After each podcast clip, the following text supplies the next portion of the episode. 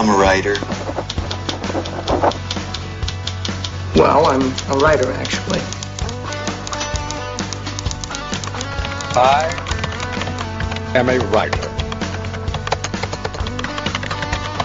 Ghostwriter.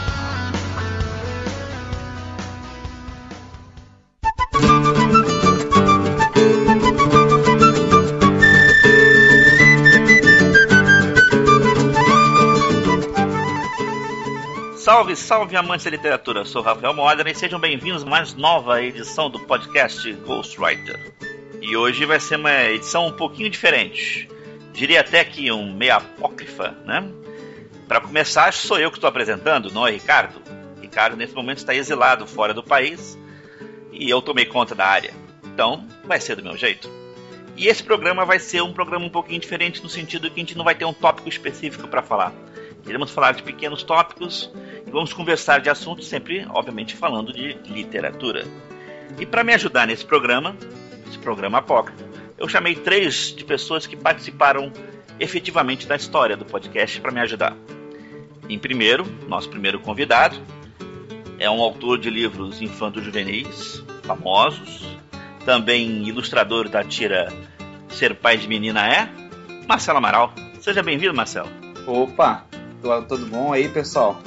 Obrigado aí mais uma vez pelo convite. É um prazer estar participando aqui do podcast de novo. E vamos ver, vamos ver esse modelo novo aí. Tô curioso para saber como é que vai sair esse programa aí de hoje. O nosso segundo convidado, ele é um ex-ouvinte. No fundo, não sei se ele continua ouvindo, mas foi galgando espaço. Galgando espaço foi o criador do primeiro merchandising, merchandising do podcast Ghost Rider e também diretor de TI da editora Record. Laudelino, seja bem-vindo, Laudelino. Olá, pessoal. É uma excelente apresentação, hein? Bom, estamos aqui mais uma vez, ocupando espaço. Eu sou um cara grande, só falta ficar mais gordo para ir ocupando cada vez mais espaço. O pessoal tá deixando, eu tô chegando. É para então, dividir o lá. peso com a gente aqui desse lado. Entre amigos e com assuntos que todos são, né, é, apaixonados do mesmo jeito. Então, vamos lá, vamos que vamos. E último, também obviamente não menos importante, é uma pessoa famosa já no podcast Ghostwriter, todos adoram. O maior escritor de livros de thriller do Brasil e, obviamente, também o maior devorador de livros que eu já vi na minha vida, Luiz Eduardo Mata. Seja bem-vindo, Luiz. Oba, saudações literárias, amigos do podcast, amigos com quem eu vou falar e amigos que vão ouvir. É um prazer estar aqui de volta depois de um longo inverno, né? Que eu não participei, mas agora eu espero estar mais presente aqui para falar sobre essa coisa maravilhosa que são livros, na né? leitura, enfim, é sempre um prazer enorme estar aqui no Ghostwriter. Eu precisei depor do poder o Ricardo para poder você poder voltar. Havia um ego ali é que estava se tornando mais importante do que ele, então ele não aguentava dividir não, não, espaço. Isso jamais vai acontecer, é. isso jamais vai acontecer. Bom, pessoal, vamos para a leitura de e-mails e recados, talvez mais recados do que e-mails, e daqui a pouquinho a gente volta.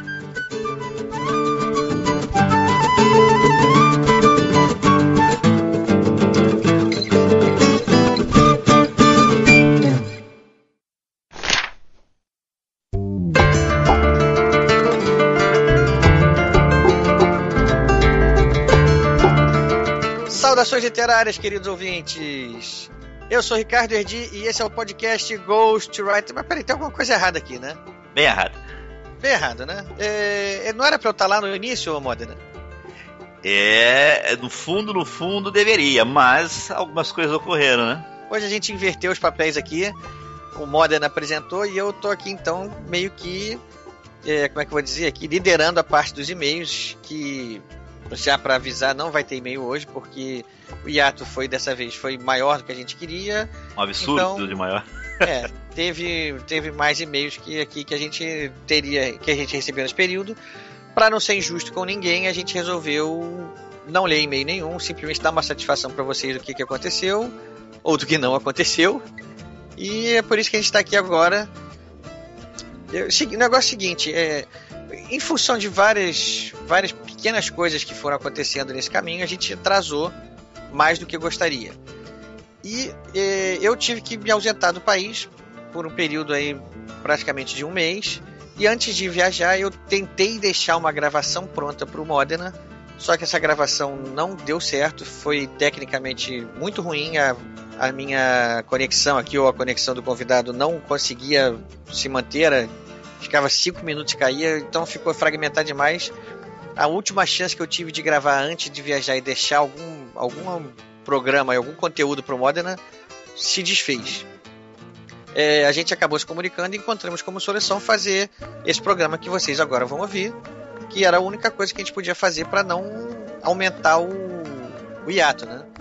Acabou que também se demorou um pouco além do que a gente queria, mas tá aí e a ideia agora é que todos os nossos problemas particulares aí que ocasionaram esse atraso já ficaram para trás, já estão equacionados, já estão resolvidos e a tentativa agora é de que volte à vida normal, pelo menos da nossa parte aqui. Modena tá aí por dentro de tudo, já tá assumiu aí a edição de novo e a partir do próximo episódio provavelmente volta à vida normal e cada um no seu devido lugar, né? Cada um no seu quadrado, né, seu Modena? Com certeza, né? E a gente tá sendo meio tá correndo um pouquinho com essa informação, é verdade. Até porque a gente não vai abrir todos os problemas pessoais que ambos tivemos. É, nada grave, mas que, que demandaram nossas atenções, né? Nada que vai fazer com que a gente, pelo menos, entre em crise um com o outro, que demande a sobrevivência do podcast Ghostwriter. Mas a gente tem algumas coisas que a gente vai falar mais no próximo programa, que está envolvendo o Patreon, que algumas pessoas já, já fizeram alguns aportes lá, a gente vai entrar com um agradecimento, mas eu queria deixar isso para falar mais direitinho no próximo. Então no próximo a gente vai voltar mais normalizado e esperem pela gente. A gente não acabou, a gente não morreu, a gente fez apenas o que um fantasma normalmente faz numa casa que é assolada por situações paranormais. O fantasma parece que desaparece, mas ele volta com força logo depois, assustando todo mundo. Uh, o fantasma está de volta. depois dessa, pessoal, vamos pro programa. vamos pro programa que é o melhor que a gente faz. A partir do próximo, todo mundo de volta. O Modena gostou muito de participar lá, mas aquele lugar é meu, ninguém tasca, né, seu Modena? É, vamos ouvir os comentários. Vamos ouvir os comentários. Quem sabe, né?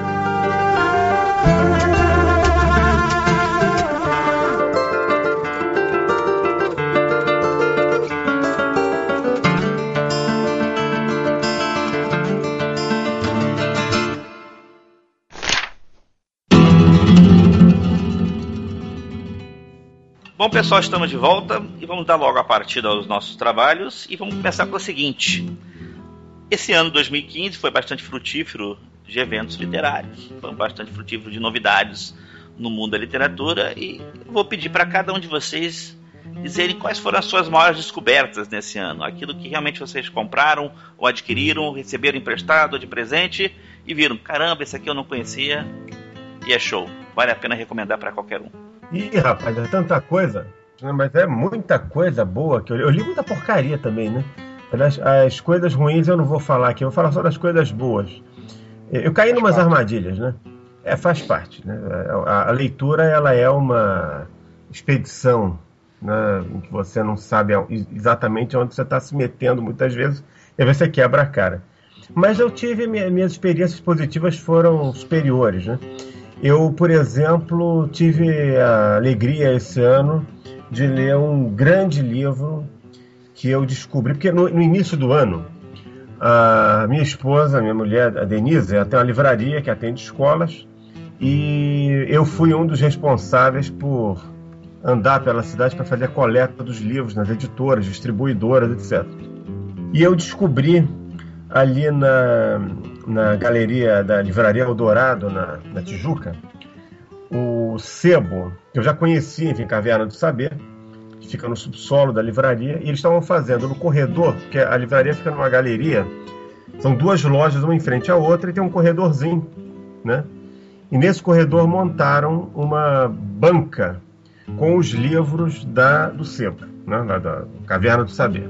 E um dia, um belo dia, eu chego lá de manhã, em janeiro, e a bancada só tinha thriller e livro policial. Eu quase infartei né, de emoção quando eu vi aquilo. E tudo a cinco reais.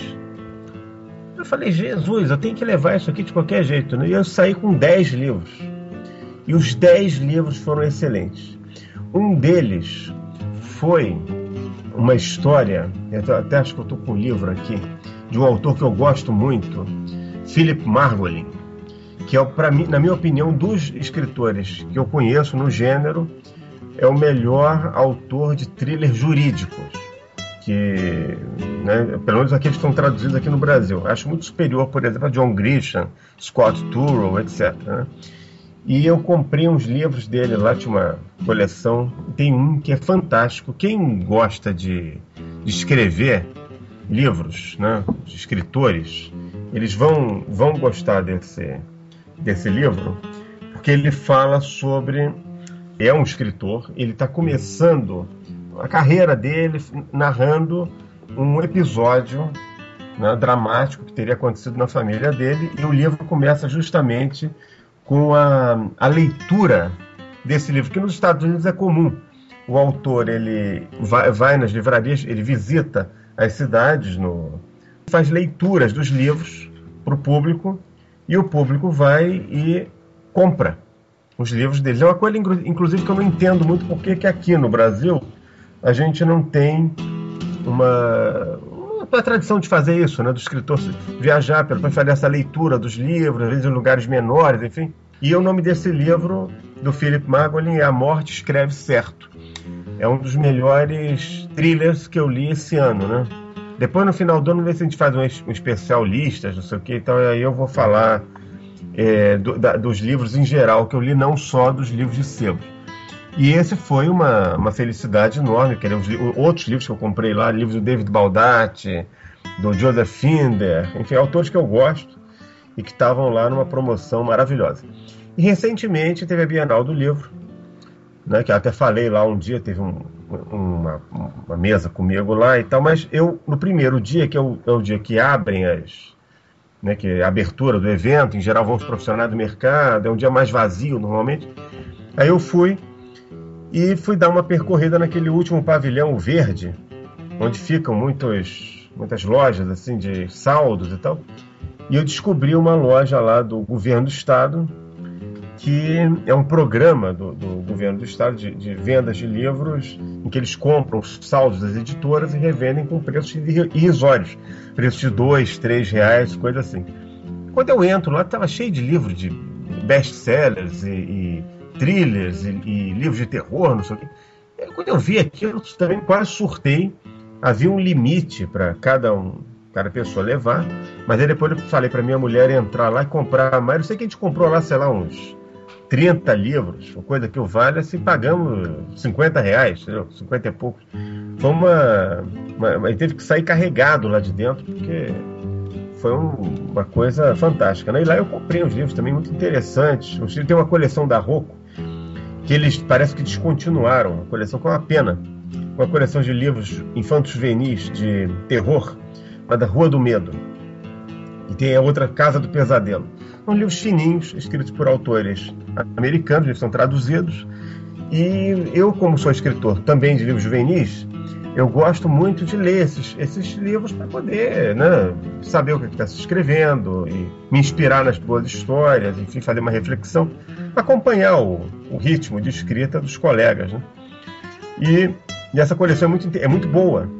E eu fiquei meio perplexo ao descobrir que houve essa venda de saldos lá, que eu não entendi muito bem a razão e comprei lá um monte, né? Até bom que depois dá de presente, enfim. Então foram experiências é, das várias experiências que eu tive de compras de livros, essas foram as duas mais impactantes, porque foram pelo menos no aspecto físico, né?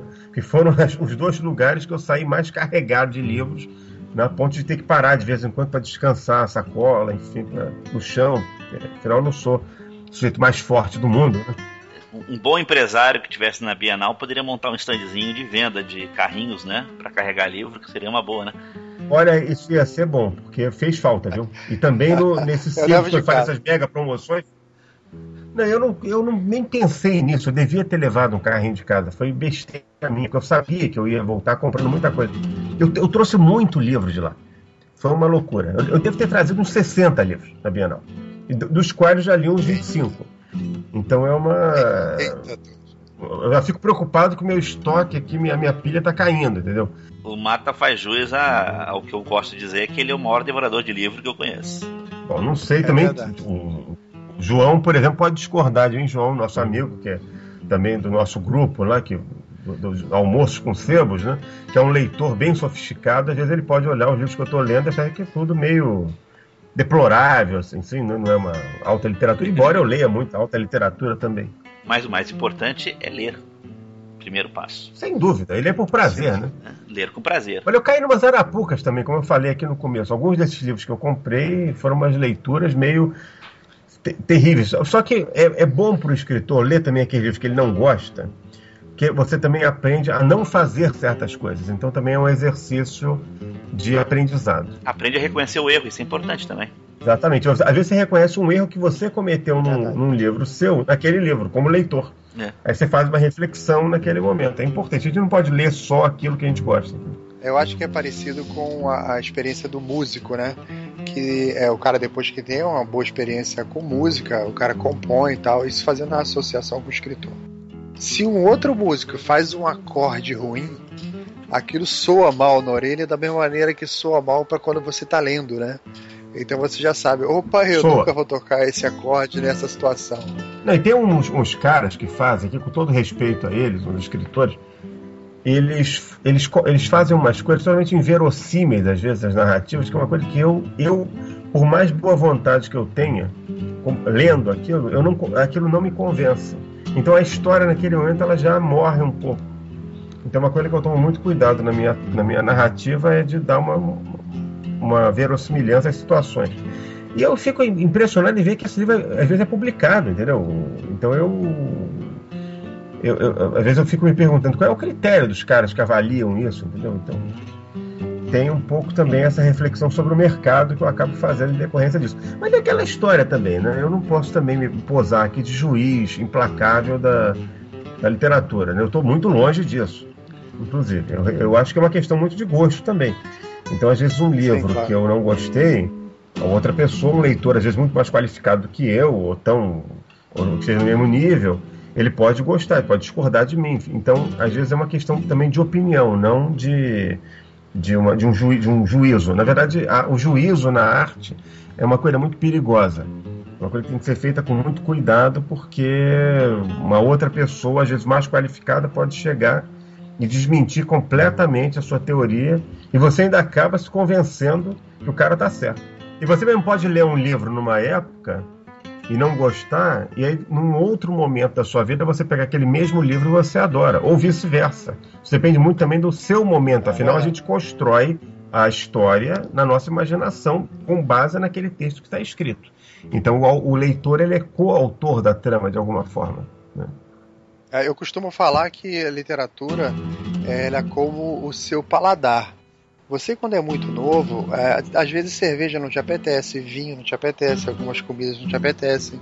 E nem por causa disso aquelas comidas são ruins, aquelas bebidas são ruins. Você vai ficando mais velho, vai ficando mais maduro, o seu paladar vai mudando, assim como as suas experiências, você adquiriu novas experiências, novas emoções, novos problemas. Então, de repente, aquele literatura que era desinteressante, ela passa a se encaixar em algum problema da realidade que você está passando e se torna interessante. Ou por alguma situação que você passou, é ou por algum conhecimento que você quer adquirir. Então, ao longo do tempo, muda o seu palatar, muda a, os livros que você gosta, então é o que você falou, né? Depende muito do momento, né? E eu já vi um negócio é, acontecer. E às vezes é você seguinte... contextualiza, você contextualiza certas situações que estão no livro e você precisa de às vezes uma maturidade para poder contextualizar aquilo, né? É, já não sei se já aconteceu com vocês. Você tá com um livro na mão que você sabe que é um livro bom, mas você lê o livro com desatenção. Você não dá atenção para ele, você volta nos parágrafos, você vê que você está desatento. Aí você reconhecendo isso tem que falar, ó, deixa eu parar, porque eu tenho que fazer isso aqui direito. Senão eu vou acabar o livro e eu não vou conseguir capturar o valor dele.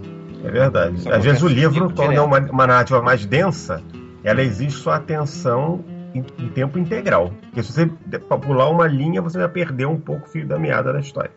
Você, tem aquela vida da corrida que você vai ler, sei lá, vai ler no ônibus, vai ler no metrô, e isso acontece principalmente nessas situações, né? Que você tá ali no meio da confusão, barulho de gente conversando do teu lado e tal dá vontade de mandar todo mundo calar a boca pra você poder ler, né? Mas enfim, não, como não dá pra fazer isso, é você se vê obrigada para não, peraí, eu tenho que ler isso aqui direito. Aí você vai. Nos tempos de hoje é perigoso, né?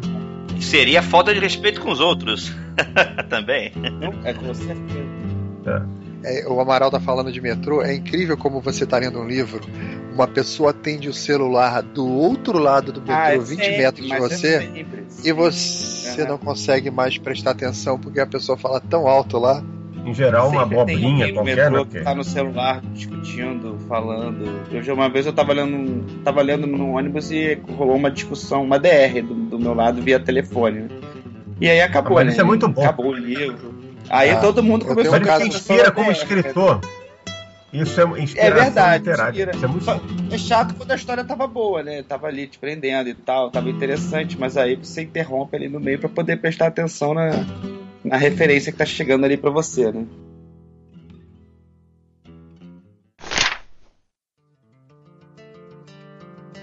Vou trazer a Berlinda agora, os descobertas que o Marcelo fez.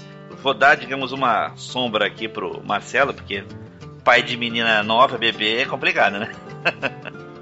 Cara, eu vou te falar, eu tenho lido muito livro de bebê, de criança. de- descob- Aliás, as minhas compras da Bienal, em sua maioria, foram esses livros para Manuela, porque, é, enfim, realmente foi, foi uma Bienal que não consegui aproveitar como eu gostaria em termos de compras, até por- pela questão de ter ficado em stand e tal.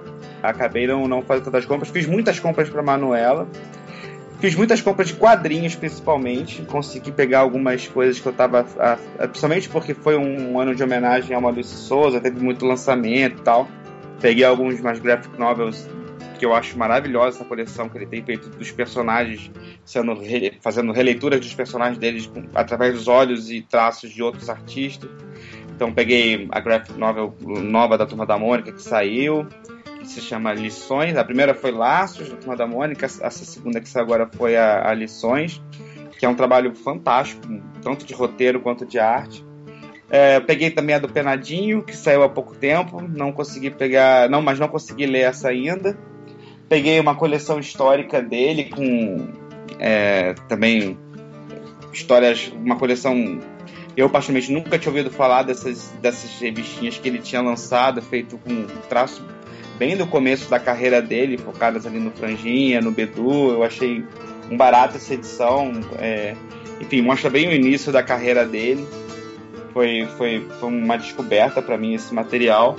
E assim, eu, eu ganhei muitas coisas interessantes de, de amigos que me presentearam. Assim, o bom de você ter essa fama de, de gostar de ler e de escrever e tal é que os presentes acabam sendo livros também, né? Então ganhei algumas coisas bem legais. Um deles que eu, eu nunca tinha lido nada dessa autora, que é a Ursula Le Guin. Ela é incrível, assim, super conhecida no, na, nos livros de fantasia dela e tal. Ah, então o livro que eu ganhei foi A Mão Esquerda da Escuridão, que eu amei, devorei, assim. Belo título, né? É muito bom o livro, muito bom. Eu acho que, como o Mata falou, a gente pode deixar para conversar especificamente sobre sinopse do livro, contar um pouquinho mais quando a gente for falar das listas. Esse com certeza está na minha lista de melhores desse ano que eu li. E foi um presente de um- uma amiga super querida. Agradeci ela, Bessa, por ter me apresentado o trabalho dessa autora. Pode falar o nome dela aqui. Pode falar o nome dela. Carolina Pinho, muito obrigado. Ela é, é blogueira, ela tem um blog chamado Cheiro de Livro junto com a Frine. A a Frine vocês conhecem, todos conhecem, é do blog Cheiro de Livro. Então a Carol, a Carol me deu esse livro de presente, amei. E estou recomendando, vou recomendá-lo muito ah, ainda. De compras recentes, assim, bem recentes mesmo, foram três livros que na verdade ainda. Dois eu tô lendo meio que ao mesmo tempo. ah, que um é o Infanto Juvenil, que é o orfanato da senhorita Peregrine para crianças peculiares. E eu tô adorando a narrativa do Al- Ran- Ransom Riggs. Teve um suspiro aí. Oi? Um Fui eu, suspiro fui aí. eu. Eu rindo aqui. E é um livro que conta uma história de uma história meio de fantasia, meio uma coisa meio que você não entende muito bem o que está acontecendo ali, com, com, com- com uma coisa histórica, mas é legal porque ele faz isso baseado em algumas fotos ah, que são umas fotos meio, meio bizarras, assim, que, que, que ajudam o- o- a contar a história através dessas fotos misteriosas de crianças muito sinistrinhas, assim, e aí você vê que aquelas fotos, obviamente, elas, elas seriam man- montagens, né, com, com crianças, uma criança que flutua, outra criança que tem duas cabeças, enfim, umas coisas meio bizarrinhas que o avô do menino conta para ele que ele viveu nesse orfanato quando ele era criança e tal, e ninguém acredita na história, acha que o cara é maluco. E no final, o cara, o, o, no final, né? Na verdade, eu tô lendo ainda, mas você descobre que aquilo ali, na verdade, não é tão fantasia assim do avô do garoto quanto como parece, né? Então, tô gostando bastante da leitura. Eu também peguei recentemente um, um, um livro gigante que é um, um ele reúne vários, os melhores contos do Lovecraft. Apesar de eu conhecer a mitologia, toda aquela mitologia do, do, do enfim, dos monstros, das criaturas, da, da, da, coisa da insanidade e tal, do, do trabalho dele, a, muito a partir de outras mídias, cinema, games, etc. Da literatura mesmo, eu, eu conhecia muito pouco, eu já tinha lido alguns pockets de, de contos de Lovecraft, mas eu quando eu vi esse livro que reunia tudo, eu falei, não, eu tenho que comprar isso aqui, começar a ler, enfim, para Eu comprei recentemente um da Clock Tower, que é uma antologia é, juntou várias coisas do Lovecraft deu quase 400 páginas. Não, esse aqui também é bem grandão. A editora Edra tem 727 páginas esse livro aqui. Porque os contos deles são grandes, né? São, são contos, mas são quase noveletas, né? Então esse aqui tá na fila de leitura e tô muito animado assim para ler, porque realmente os textos deles são é, é, é aquele terror que você fica de cabelo em pé, assim, sabe? Te prende muito e ele, e ele adianta pontos da história e atrasa pontos de história durante a narrativa. Então isso ajuda a meio que contar, o, a, a te deixar meio, meio você fica meio aflito de querer saber o que está acontecendo e tal, e é tudo muito doido, é, é, é isso, é, é, loucura, né? O tema principal do, do, que ele fala nos livros dele é isso, é insanidade, é loucura, e você sente mesmo, na, forma como ele escreve, você sente isso, né? Então, é muito legal, assim, a forma como ele escreve, então, quando eu vi esse, esse, essa coleção com, com, que reunia o melhor dele, eu falei, não, eu tenho que ver e, e, vi boas avaliações dessa coleção. Porque geralmente essas coleções às vezes são meio caça-níqueis, assim, você fica meio com medo do que você vai vir ali, né? Somente às vezes a tradução não é muito boa e tal, mas eu vi boas resenhas, vi gente recomendando esse, essa edição em particular. Uh, então eu falei, não, vou, vou ver qual é. E, é uma boa notícia para só se eu complementar, uma boa notícia para o pessoal que gosta de Lovecraft. A Record está traduzindo uma obra dela para lançar no que vem do, do, Lovecraft a nível nacional. É uma coletânea de contos, né? É. O Erdi acho que já teve com ela na mão, dando uma olhada, tal, mas isso é outra história. Vamos seguir. Opa. Não, pô, bacana, bacana. É um trabalho incrível. Um outro livro que eu comprei também recentemente, esse eu também comecei a ler, então não, não, não, não posso ainda falar assim, ah, já recomendo e tal, mas assim, é, eu tenho um lado nerd em mim que gosta muito, assim, eu já eu falei várias, mais de uma vez, já recomendei o livro, é, o, o, livro Parque dos Dinossauros, né, do, do Michael Crichton. Eu adoro, enfim, esse livro eu comprei a edição recente que saiu aí pela, pela área, que lançou recentemente uma edição fantástica e tal. Mas assim, lançaram recentemente, a Dark Side lançou um livro chamado Os Senhores dos Dinossauros. Que o George Martin classificou esse livro como uma união entre Jurassic Park e Game of Thrones. Aí o nerd dentro de mim falou assim: eu tenho que ler esse livro, porque mistura fantasia com dinossauros, com lutas medievais, num, num cenário que parece uma Europa ali de tempos medievais, só que os cavaleiros não só montam cavalos, mas eles montam também dinossauros, velociraptors, T-Rexes, essas coisas.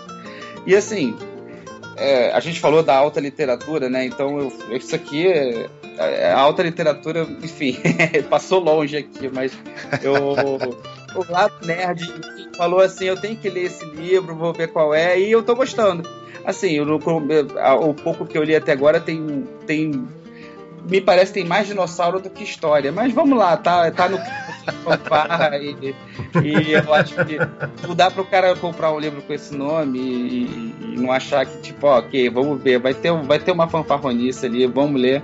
Eu tô curtindo a leitura até o momento, mas vamos, vamos, vamos ver se ele vai entrar na, no episódio de listas ou não. Vamos ver, vai ter que. Eu vou me surpreender se ele entrar. É, essa é a definição da alta literatura de entretenimento. Não, é, é, é, assim, o cara tá montado num dinossauro. Eu acho que isso classifica como alta literatura, né? Não sei. Tem que é, ser alto, né? É alto, né? Pelo Oi. menos de autoafirmação, né? Porque o cara montado é? no dragão.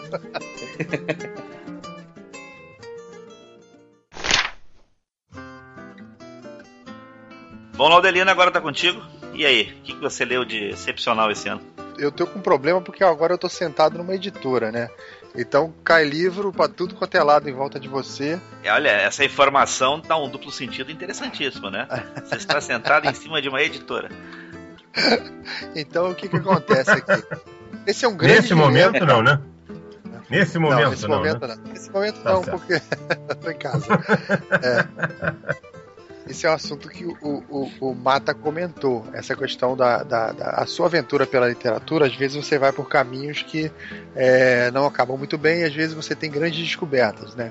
Que a literatura é mais ou menos como se você estivesse andando dentro do mato, meio perdido. Quando você tem uma indicação de alguém que já passou por aquela trilha, é mais fácil. O cara vai É falar, verdade. não, é, pega esse autor aqui, esse caminho aqui que você vai gostar. No final tem um negócio legal, Você tal. vai Aí sair numa vai lá. cidade bonita ali. É. Isso. Aí, aí, quando você vai desbravando sozinho, tem boas descobertas e é, às vezes nem tanto. Esse é um grande problema da literatura, porque você ler um livro é um investimento de tempo, né? Porque a quantidade de livros é muito maior do que é, toda a soma de tempo que você pode dispor na tua vida. Então o segredo é você conseguir ler os bons livros. Só que nem sempre você tem indicação e às vezes você tem que é, trilhar esse caminho sozinho. Então eu, eu vou. Eu, eu sempre leio vários livros ao mesmo tempo, né? Então eu vou tentar assim, ser bem breve por cada um para não ficar um negócio muito maçante. Mas são todas dicas boas. tem geralmente. aquele amigo que você. é, tem aquele amigo que indica um livro pra você e aquele. você- quando ele indica, você diz: não, esse eu não vou ler, né? Porque sabe que é só furada, né? Tem aqueles casos também. É, o- é o, an- é, o, é, o, é o anticonselheiro, né? De livro. É. Que, é, você já sabe que o gosto dele não bate com o teu. É, exatamente. Vamos lá. Mas fala lá, Descoberta- diga lá. Ó, uma descoberta minha na Bienal. Eu tava lá no, no stand da Record, que esse ano eu trabalhei na, na, na Bienal. E a gente já tava depois do expediente, era Foi o, meia-noite e pouco. foi o presidente do stand da Record, né? É, isso é uma grande evidência de que não é feito psicotécnico para contratar o pessoal lá na Record. Não vamos adiantar disso. Não vamos adiantar a parte aí do programa, porque é uma discussão mais pra frente a Bienal. Tá. Vamos lá, vamos lá.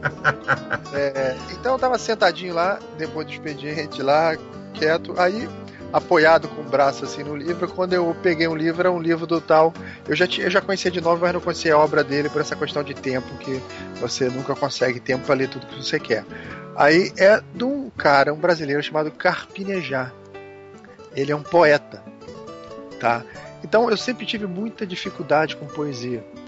Porque poesia eu acho que é um negócio, é, tal como que eu falei do paladar, você tem que gostar do vinho, aquele Chateau Petrus, o Chateau Neuf do Papo, aqueles vinhos mais elaborados que até hoje eu não consegui identificar o valor dele porque eu ainda não cheguei lá. Então a poesia tem um pouco disso para mim. Eu sei que ela tem o seu valor, é, é um dos tipos de literatura mais antigos que existe, é a poesia, tá? É, mas é difícil você ler. É, não é qualquer um que consegue chegar ali e encontrar o valor. Então eu fiquei olhando pro Carpinejar, ele ficou olhando para mim. Aí eu falei, vou pegar um livrinho fininho. Aí eu peguei um livrinho chamado Para Onde Vai o Amor. Eu falei, ah, esperando o pessoal acabar ali, deixa eu dar uma olhada. Cara, que descoberta. É incrível como que é, o Carpinejar ele consegue colocar em poucas palavras experiências humanas densas. Então você lê e fala assim, caramba, isso aconteceu comigo. Incrível, ele é muito bom. Eu Ele é muito recomendo. bom. Eu Eu, já li também, ele é muito bom. Eu vou ler aqui rapidinho. É, uma, é, a contra, é a quarta capa dele aqui, que tem um trechinho muito interessante. Que fala o seguinte, ó. É, a Bertrand que publica, né? Ele é Bertrand, é. Então, é, é, foi aqui que me chamou a atenção para ler, né? Quando você pega, olha para frente, olha aquela orelhinha, olha a capa, passa a mão na capa. Eu gosto de cheirar o livro, Ah, eu também. dá uma cheiradinha no livro. Por isso que o livro digital não rola. Então, Aí vou para a quarta capa. Aí a quarta capa tá dizendo aqui o seguinte, é curtinho. Ele fala assim: Você não entendeu que eu lhe amei bonito. E meu amor bonito não é meu. Ele é seu. Ele não ficou comigo. O amor não é uma propriedade de quem sente. É uma transferência total para quem é amado. Assim como uma carta é de quem lê, não de quem mandou. Espero que você não tenha jogado fora o meu amor. Aí você olha, lê o texto, falei, cara, isso aqui é profundo. É para quem já viveu paixões, sabe que isso aqui tem um fundo de verdade enorme. Aí você fala, o cara tem que ter uma maturidade enorme para escrever poesia. Aí eu peguei, virou meu livrinho de cabeceira. Tá, tá, tá uma viagem boa, tá uma viagem muito gostosa com o Carpinejar. Essa é a primeira dica, tá? A segunda dica que eu tenho aqui é um, é um, é um livro que ele já teve os direitos vendidos e ele vai virar uma série. Eu não lembro se é da Fox. Ele se chama Projeto Ascendant. Ele é, o, é, o, é uma história é, de um, um hacker, mas era um hacker, não um hacker tecnológico, era um hacker no sentido de um cara de que trabalhava é, com informações, bolsa de valores, e ele conseguia muito facilmente identificar comportamentos, padrões dentro de números, com muita facilidade. Então, isso era uma grande vantagem dele com as outras pessoas que trabalhavam no mesma área, no mesmo setor. Então, ele conseguia perceber as coisas primeiro. Então, ele consegue identificar nas operações de bolsa de valores um padrão de vendas de ações do governo norte-americano que, se continuasse daquela maneira, ia acabar provocando um problema na economia americana. Então, nesse mesmo momento que ele conta essa história para o chefe dele, o Pentágono descobre que aquilo estava acontecendo e que existia um analista que já tinha identificado aquele padrão antes. Aí o que, eles fazem? Não, vamos chamar esse cara para trabalhar com a gente. Só que o irmão dele, ex-combatente lá do, acho que era do Afeganistão, morreu em combate. O cara odeia as Forças Armadas. E as Forças Armadas estão precisando dele. Então é, o, é, um, é um thriller que você não, não consegue parar de ler, tá? E é muito interessante. Eu tô no meio dele, que eu leio vários ao mesmo. Quem tá publicando ele é a própria Record. Pô, vou comprar E- amanhã. uma- Deixa eu tomar nota aqui, porque eu vou. Como eu falei que a minha lista já tá baixando, já tá em 25. Então amanhã mesmo eu vou comprar o livro. Como é que é o nome? Ele é o projeto Ascendant. A-S-C-E-N-D-A-N-T. É, Ascendant. tá ótimo. Números que não De quebra, eu vou comprar outro carpinejar também amanhã. Para Vou onde vai o amor? Aqui. Para onde vai o amor? Carpinejar. Isso. Então, eu Esses tive uma dois grata livros Eu surpresa. vou comprar amanhã. Fala. Uma grata surpresa nesse livro, que eu fiquei sabendo só depois que ele foi publicado, é que um conhecido nosso, chamado Ricardo Erdi, fez a revisão da tradução. Eu não Ah, que sabia. interessante. Não sabia. Quem é Ricardo Erdi mesmo? Quem é Ricardo É, Erdi é, mesmo? É o exilado. Ele tem um Exilado. Ah, é o Exilado. exilado. Ah, É o exilado. Ai, ai. Vamos lá. Então, tá O- o- o, o chefe dia. ca- o chefe saiu, a gente pode tocar o terror aqui É. no podcast, né? Não é? e no próximo podcast, lá, sei lá, ou nesse aqui na leitura de e-mails, ele que se explique, né? Vamos lá. É, a, a próxima autora foi uma, uma, uma descoberta interessante. O nome dela é Tânia Zaguri. Tá? Ela, ela escreveu um livro que o título me chamou a atenção, é, justamente como eu falei, por causa das experiências pessoais de cada um, que você vê o que acontece na vida e tal. Às vezes você dá de cara com o título de um livro, aí você fala, pô, aqui deve ter coisa interessante, deixa eu dar uma olhada. O título do livro é Filhos Adultos Mimados, Pais Negligenciados. Eu Falei, opa, Esse peraí, eu já li. filha. Eu sou filho e tenho uma filha, então aqui tem assunto que me interessa. Aí eu peguei o livro para ler, esse livro que eu já acabei de ler.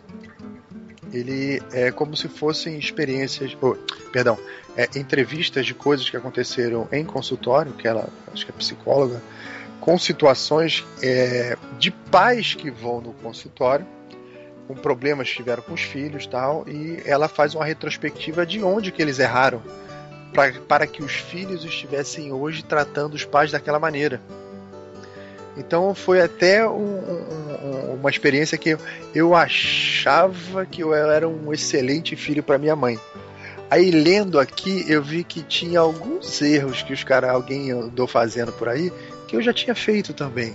Aí eu falei, ai meu Deus do céu. então, como filho, foi assim, uma baita de uma revisão de você fechar, fechar o livro e ligar para sua mãe, sabe? Para fazer coisas que, que, que você se acostumou a fazer, mas você lendo dos outros, aí você consegue ver os erros dos outros, mas não vê o seu. Então, muito interessante ela contando a situação é, de uma mãe que reclamava que era assim: é, o filho não ligava para ela. Nunca. Aí de repente o vizinho lá subia no muro, chamava, fulano, te falar com você. Seu filho ligou e pediu para dar um recado. Aquilo era como se fosse uma facada no coração da mãe. Ele falou assim, pô, eu tô aqui, tô em casa. Ele liga pro vizinho, bate papo com o vizinho, dá pra dar um recado, mas não liga para mim. E quando liga, é aquela ligação de 5 segundos. Então, para uma pessoa que dedicou a vida para criar um filho, aquilo dói. E às vezes a gente, a gente, na posição de filho, a gente não percebe o mal que a gente está fazendo quando a gente se torna pai, muda um pouco a visão, né? Que aí você está criando e começa a entender muita coisa no comportamento dos seus pais e fala, é realmente a gente tem que se esforçar para ser bom filho, não só para ser bom pai, né? Tem que se esforçar sempre para ser bom filho que nossos pais merecem. Mas vamos lá.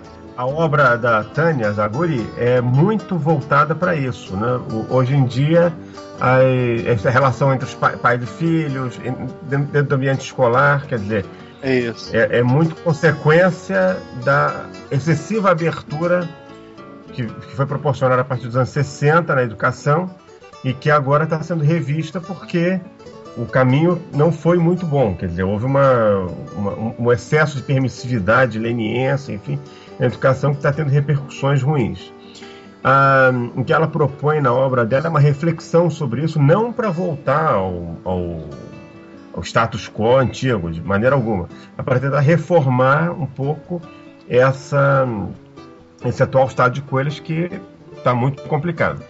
Ela costuma fazer palestras em escolas, a minha mulher Denise, a livraria dela acompanha a Tânia nas, nessas palestras para fazer a venda dos livros e eu muitas vezes vou junto e assisto as palestras. As palestras são excepcionais e lotam.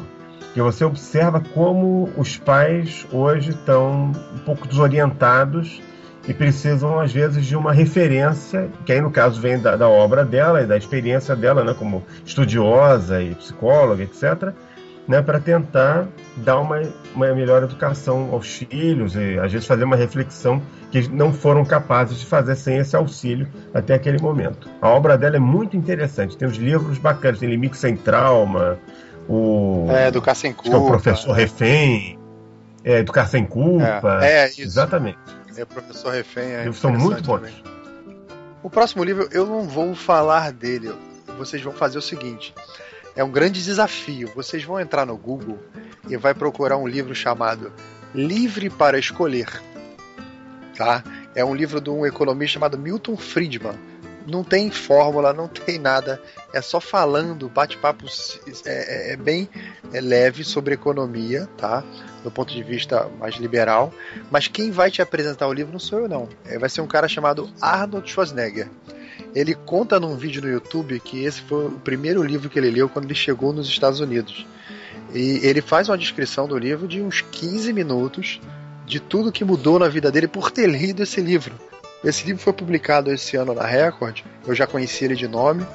Aí eu, eu, comprei esse livro, que lá internamente a gente pode comprar o livro com desconto de pai para filho. É um negócio fantástico, vocês não fazem ideia realmente é, um, é querendo, uma viagem. Querendo matar as pessoas de inveja, que os participantes do é. programa e, e, o público, né? Lá, sabe, é.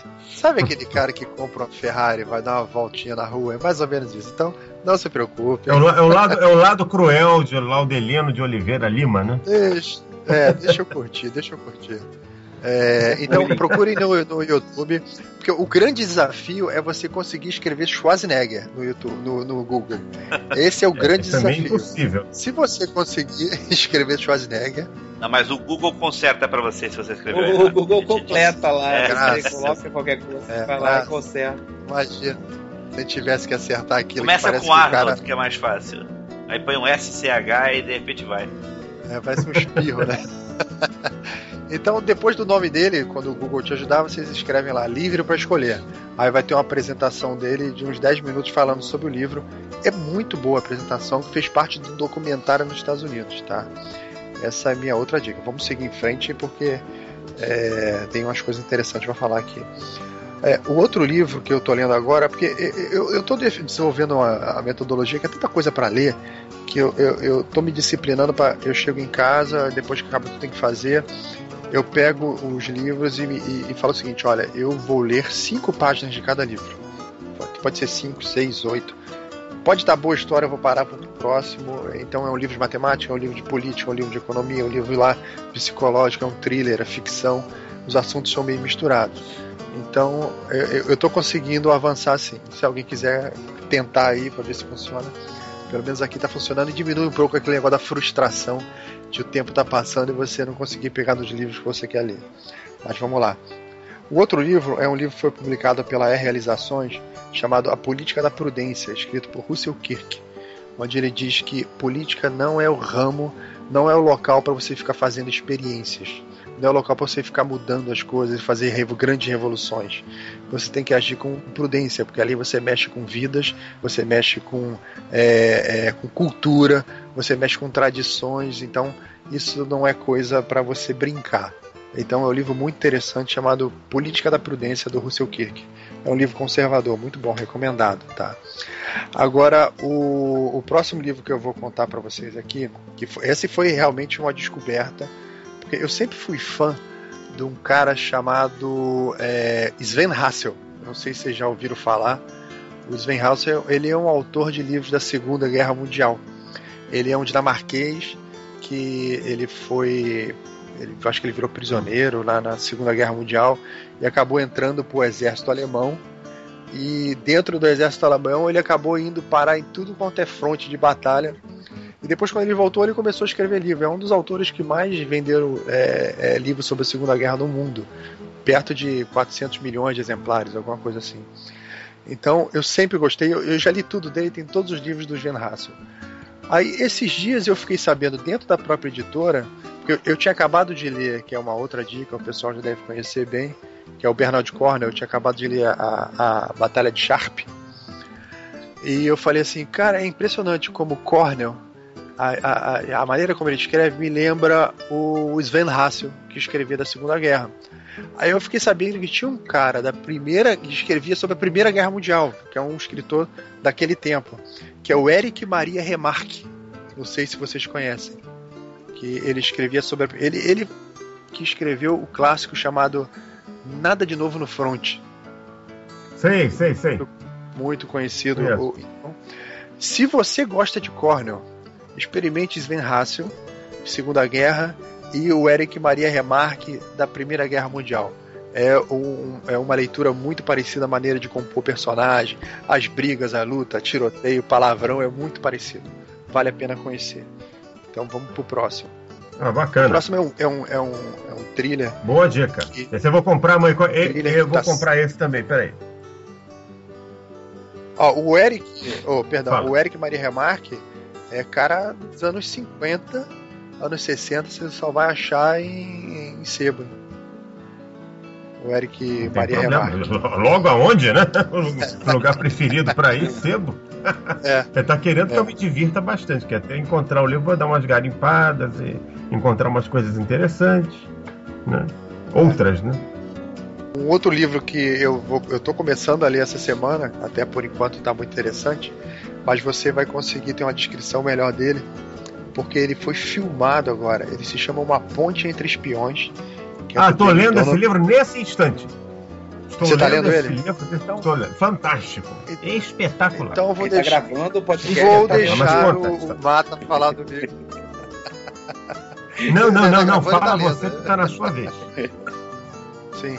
Então hum. a dica que eu dou é a seguinte: vai, vai pro YouTube, a pessoal. A dica é sua. E procura uma ponte entre espiões. É que eu comecei a ler agora, né? Eu tô começando a ler.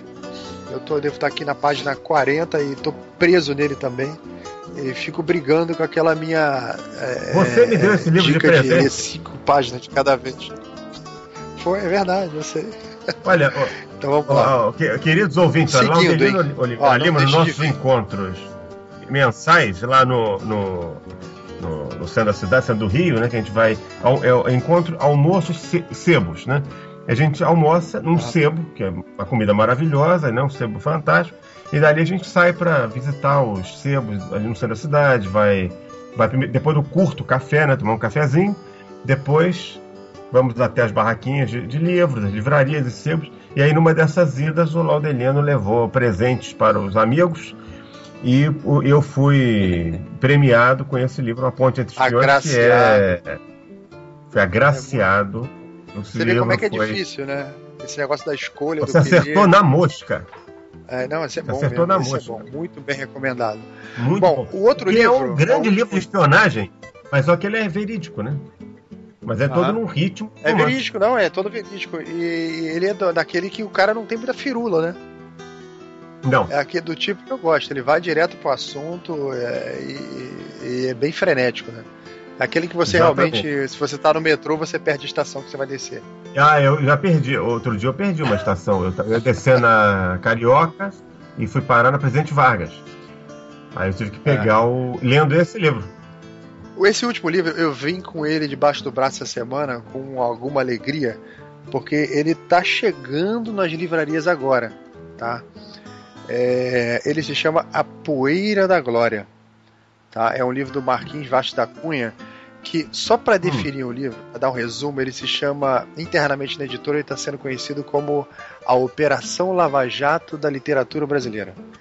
É um livro Mas explica isso, mas, mas por que? ele é extremamente incorreto do ponto de vista politicamente, porque ele pega vários autores brasileiros do século, que é um livro já interessante se você, por exemplo, tem vontade de conhecer os autores brasileiros do século. Todo mundo tem que gosta de literatura.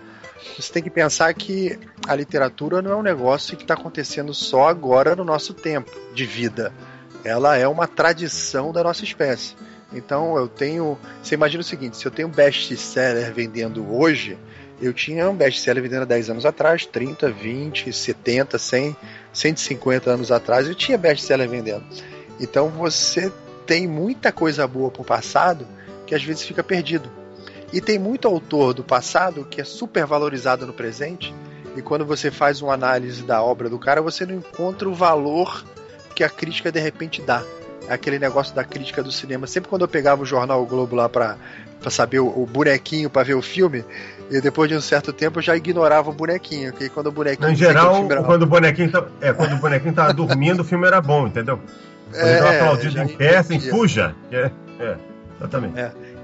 Então tem muito disso também é, na crítica literária. Então autores que são é, adorados por vários críticos, você pega a obra do cara e você fala, caramba, troço chata. Não, às É, vezes, é. quando você entende o livro. Porque tem livros que você É. não entende. Entendeu? O que o cara tá verdade. escrevendo ali, entendeu?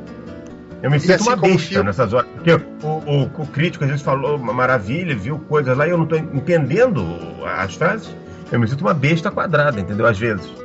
Como acontece agora, que é uma coisa que está acontecendo é, recentemente no Brasil, com todos esses livros de ficção, fantasia, literatura nacional, que está tendo um valor enorme, um público enorme, vende igual água, e tem muitos críticos que estão fazendo de conta que ele não está acontecendo. Aquilo é um negocinho passageiro, um passageiro que já tem mais de 10 anos, né? e está prosseguindo É. cada vez com uma vitalidade enorme. Então, esse Tá livro. transformando a ele- literatura. Tá. Esse livro ele é, pega vários autores desses que são algumas estrelas e ele faz uma análise bastante crítica, mas com embasamento. Então você tem que ler. Se você gosta daquele autor, é, leia com atenção, leia a crítica, faça uma análise. É um livro que precisa de alguma maturidade. Você não pode ah, jogar como torcida, né?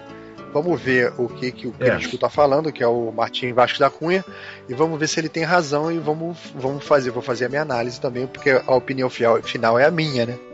Porque é, o que eu tava falando, se você não pode acreditar, é, confiar 100% no crítico.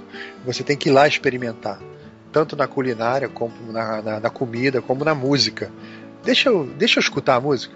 Tá bom, você falou que é horrorosa, Sim. deixa eu escutar, né? É, também não pode levar, não- também não pode desprezar a opinião do crítico, né? Tem que levar Ah, em consideração o que ele está falando, né?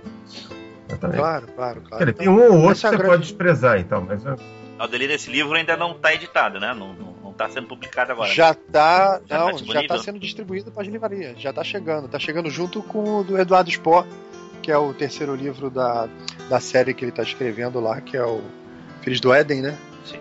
Amanhã não dá pra comprar. Esse é, não. isso aí é. a Poeira da Glória Esse já ainda dá. não, A Poeira não da dá ainda, né? A gente comprava. O Coelho da Glória já tá. O do Sport, eu tive com ele na mão lá, dei uma folhada, já andei lendo. O pessoal do editorial que leu é, falou que tá muito legal porque ele conseguiu fechar vários pontos que estavam abertos. Ele traçou o negócio, fechou todos os nós, todos os nozinhos foi fechando e que ficou muito bem amarrado. Eu tive lá, eu, eu assisti o livro nascendo na gráfica, porque o, o, o chefe da gráfica sabe que eu gosto do esporte. Aí falou: Ó, oh, nós vamos começar a imprimir aqui o livro do esporte, quer chegar aí pra ver e tal. Eu desci lá pra ver ele nascendo. É uma experiência legal. Você vê lá na máquina, lá rodando, nada acontecendo, de repente sai o primeiro livro de lá. É uma experiência que eu que recomendaria legal. Para os autores. Os autores tinham que ir lá assistir o filho deles nascendo. É muito legal, muito legal.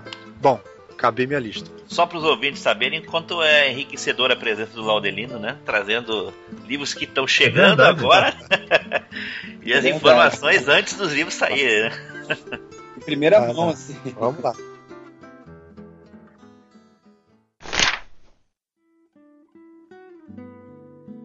Bom, pessoal, vamos dar aquele corte da informação, vamos passar para o segundo tópico.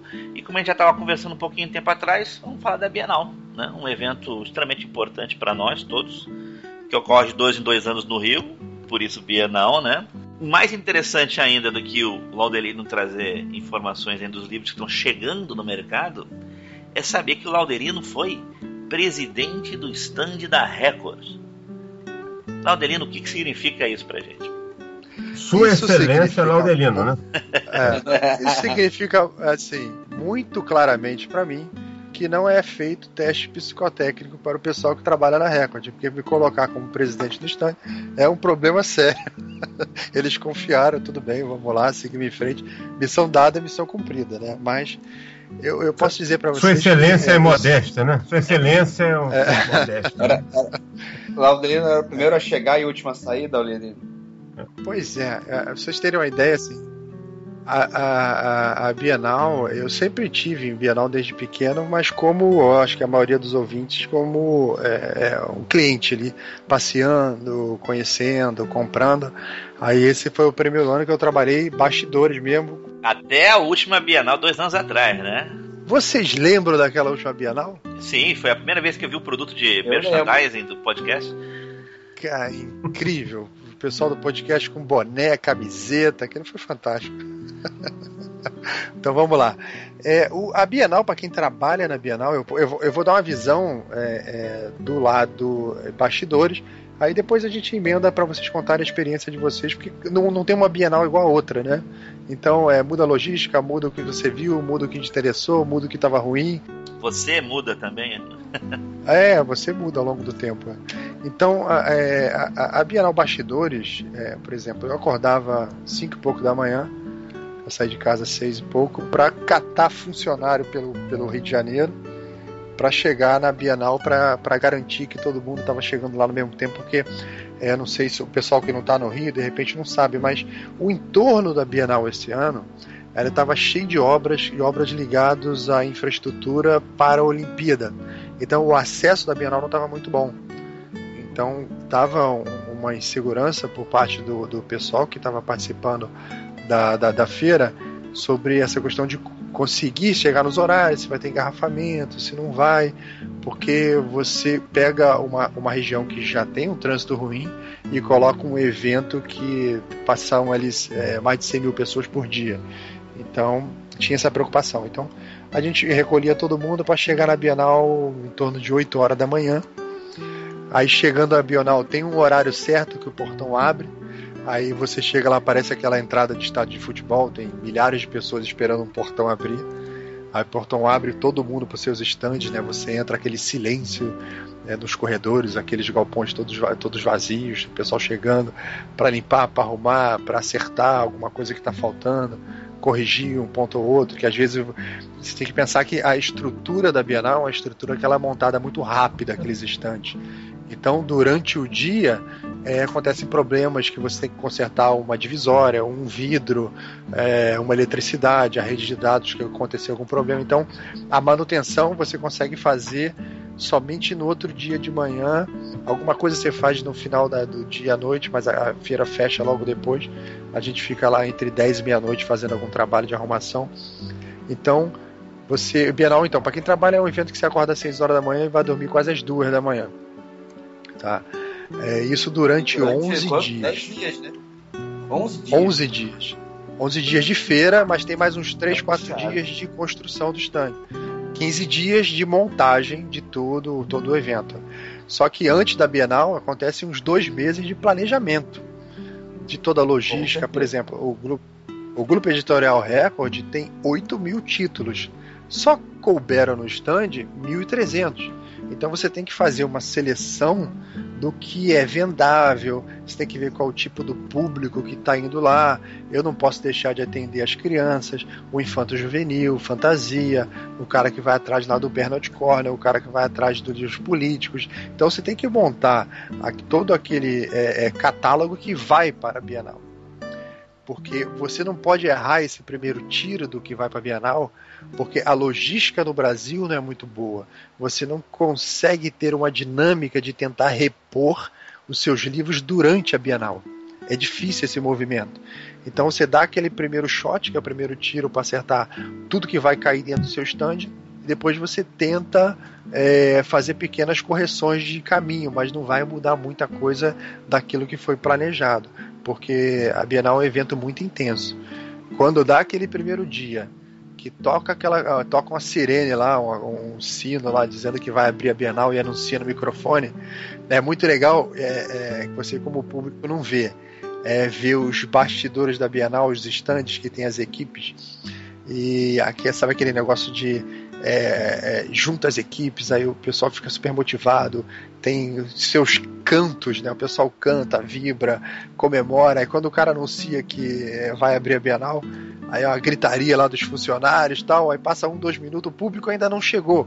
E aquela aqui, aquilo passa e ninguém vê aquela animação, porque depois já vira trabalho, né? Então, como foi o primeiro ano, você olha lá e fala assim, pô, que legal, eu não sabia que tinha essa vibração toda do pessoal que está trabalhando na feira. Aqui também tem a, se não tem só o leitor que tem a paixão pelo livro, mas tem muita gente que trabalha na Bienal, que trabalha em editora, que é completamente apaixonado pelo que faz. Então, quando chega no principal evento do ano, é uma alegria imensa. Então, o cara tá lá para atender o público, super feliz, quer conversar, quer falar, quer dar dica, quer ajudar, quer fazer de tudo. Então, esse foi assim o, a primeira grande impressão que eu tive da Bienal, é de ver esse público que é público de bastidor que não aparece e completamente apaixonado pelo que está fazendo. Muito legal. Recomendo todo mundo que tiver um dia oportunidade de trabalhar no, numa Bienal. É, é, é, fantástico, é desgastante, é cansativo, você fica em pé durante 11 dias, né, cansa, você não está acostumado. No final do evento você já está até acostumado. Mas aquele corpo a corpo, com o pessoal perguntando, pô, tem um livro tal, tem isso, tem aquilo, conhece, você tem algum livro sobre tal assunto? Aí, pô, pra quem gosta de literatura, fala, claro que eu conheço, eu conheço. Quem conhece um pouco mais eu mata, mas ele não tá aqui, então deixa, deixa eu te ajudar. aí você vai lá, aí vai lá ajudar exagero, a pessoa. Exagero. e o Mata teve visitando lá teve me visitando lá no estúdio. Eu visitei lá. lá. É, o primeiro dia, é. é. o primeiro dia que é o dia mais sossegado. Eu consegui, a gente conseguiu conversar é. e tudo. Depois eu não conseguia nem entrar no estande porque estava tão lotado de gente lá comprando livros, carregando livros lá que eu é ficava à distância assim. Você quer ir na Bienal tranquilo, grande vá dica. no primeiro dia, os primeiros vá no primeiro tá dia, super... é. é. Porque o tá primeiro dia normalmente tá é aberto para profissionais né, do, do, mercado e vão, vai público também, mas é um dia que você consegue andar e visitar os estandes com calma. Primeiro dia, normalmente sim, eu sim, vou para encontrar o pessoal do mercado, editores, escritores, é, é, amigos, enfim, do meio, e aproveito também para percorrer os estandes com calma e ver é. aquelas coisas que você muitas vezes não encontra nas livrarias e, e as pechinchas também, que são ótimas. Sim, sim. Quer ver uma coisa que também dá uma, dá uma certa agonia na Bienal, que é assim, você está trabalhando ali, mas eu sei que é, o Mata vai estar tá dando, vai estar tá num, num debate no stand tal que fica a 100 metros de você ali. O Marcelo Amaral está autografando o livro dele lá lançado a 30 metros de seu... Você não pode participar de nada. Você só escuta no alto-falante Dentro de Estantes, Luiz Eduardo Mata, na mesa de debate, sobre isso e aquilo, não sei o que, tal, papapá, papapá. Você fala, pô, eu queria estar lá vendo o Mata, mas lá não vou poder. Dentro de Estantes, o, o Marcelo Amaral assinando e tal, e você também não pode lá ver. A Tami Luciano também estava lá, eu até consegui falar com ela um pouquinho, conversar, numa fugida que você dá para alguma coisa. Mas tem essa coisa dos eventos que estão acontecendo em paralelo e você não pode participar de nada. Teve o pessoal lá do Nerdcast. Eu falei, ah, eu queria lá ver o Jovem Nerd, queria ver o Azagal tal. Não, não pode sair daqui e tal. E aconteceu um negócio interessante. Eu tava lá no stand, um cara bateu no meu ombro assim, eu virei, era o Rex lá do Jovem Nerd, procurando o irmão dele lá, o Eduardo Sport. Aí eu olhei e fiquei olhando assim, eu conheço esse caboclo de algum lugar. ele falando, olhando para ele assim, não, queria me levar lá no Eduardo Sport, não sei o que e tal. Aí eu tava na hora de lanchar, eu fui levar ele até lá no local. Aí quando eu tava chegando próximo assim, o pessoal, ei Rex, tira uma foto comigo, tira uma foto comigo. Eu falei assim, é, é, o, é o cara. e eu tô conversando com ele aqui, na boa, conversando, e, e nem tinha percebido. Aí eu acabei virando o Cicerone dele lá para levar ele até o local lá do, do onde estava o Eduardo, usando o meu crachá para abrir caminho para ele chegar lá. Foi muito interessante. Eu fiz a mesma coisa com. Teve lá também conversando, batendo papo, o Rafael Monte.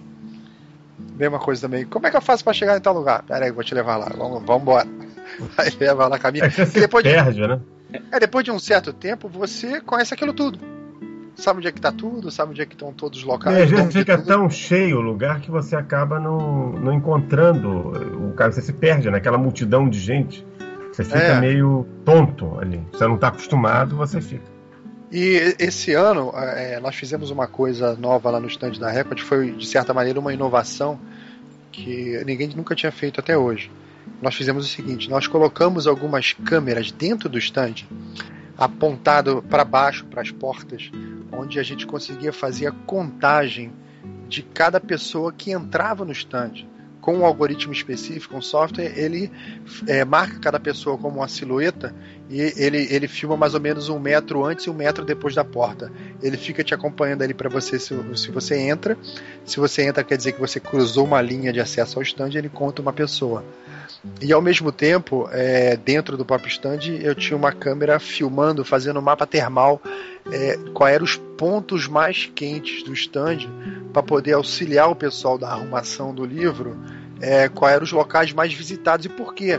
Por que, que vai tanta gente naquele cantinho lá? Ah, o pessoal está procurando mais aquele tal título. Ah, então vamos repor mais, vamos acompanhar como é que está sendo a saída para não deixar faltar.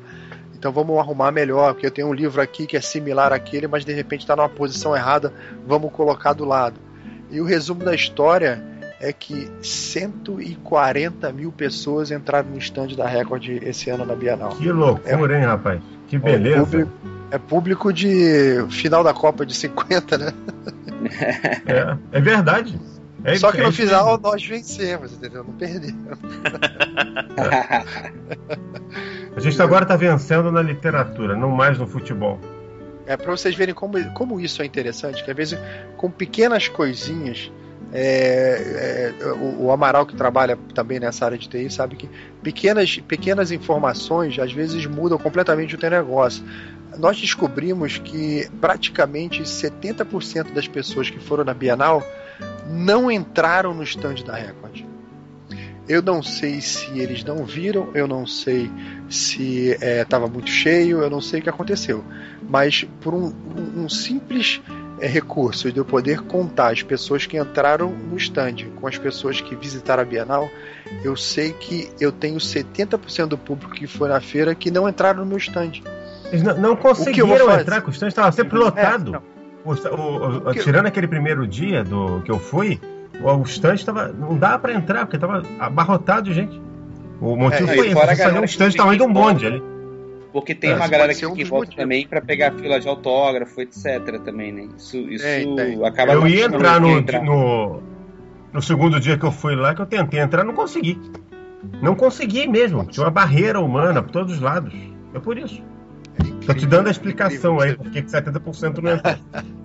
A Bienal, para uma editora, ela é um evento de divulgação ou um evento de venda? Olha, o, o que eu posso dizer é o seguinte: a, como eu participei de todo o planejamento, a Bienal para a editora é um evento extremamente caro.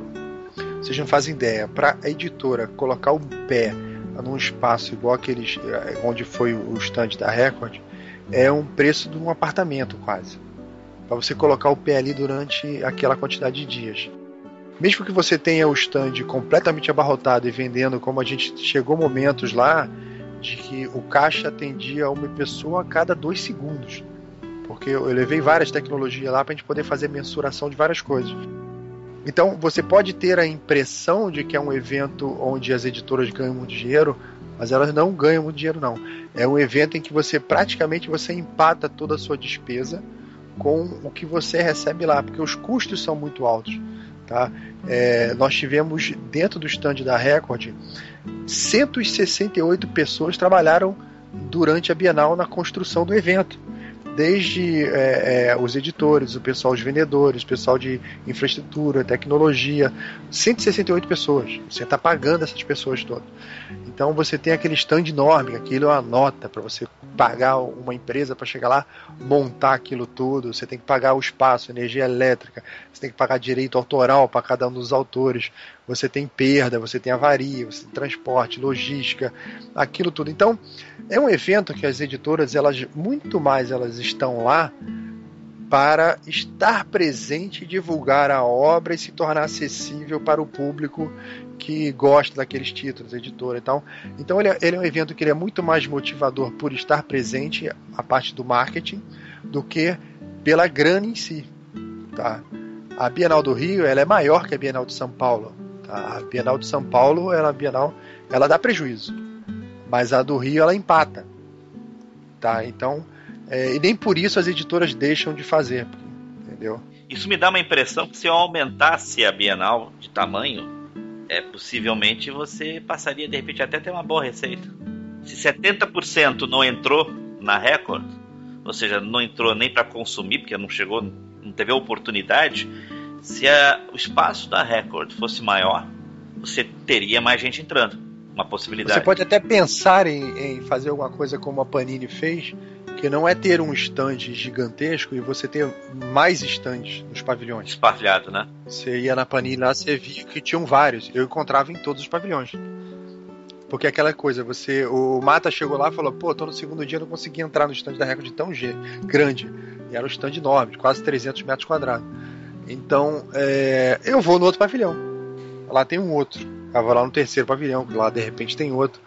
Então, é, o bom de você ter dados transformados em informação é que te ajuda nessa tomada de decisão. O que fazer diante dessas. Não, não é mais dado, né? agora já é um dado compilado que virou informação. O que fazer diante dessas informações novas sobre comportamento de público, idade, com dia, frequência, venda, que você cruza tudo e te dá uma informação para você tomar uma decisão para melhorar na próxima Bienal, porque objetivo, além de estar presente, eu quero faturar, eu quero sair de lá com lucro, né? Por quanto, se eu puder, melhor, né? Então, se é um evento de divulgação, a Record não teve oportunidade de divulgar os seus produtos para 70% das pessoas que foram. Sim, é uma baita oportunidade. Tem uma pesquisa, eu não sei quem foi que fez a pesquisa, vocês podem procurar é, no Google. É, foi pesquisa feita ano passado que 70% dos brasileiros não leram nada em 2014. Então você pega. É, eu li isso. 70% dos brasileiros não leram nada e a Bienal em top. É, mas vamos falar de entupir. Qual é a quantidade de público de uma Bienal em um dia? Ah, mais de 100 mil pessoas. Num dia? Não, não, não, não, não. Total. Depende do dia. Não, depende do dia. Porque os finais de semana lotam. Sim, eles lotam. E o dia de semana é um dia muito mais de público escolar é as excursões, a criançada, é, é, o dia de semana. O fim de semana, porque você vê isso muito nítido da, no BI, né, que a gente colocou, é, até pela forma de pagamento. Você vê que é, fim de semana é o negócio majoritariamente cartão de crédito.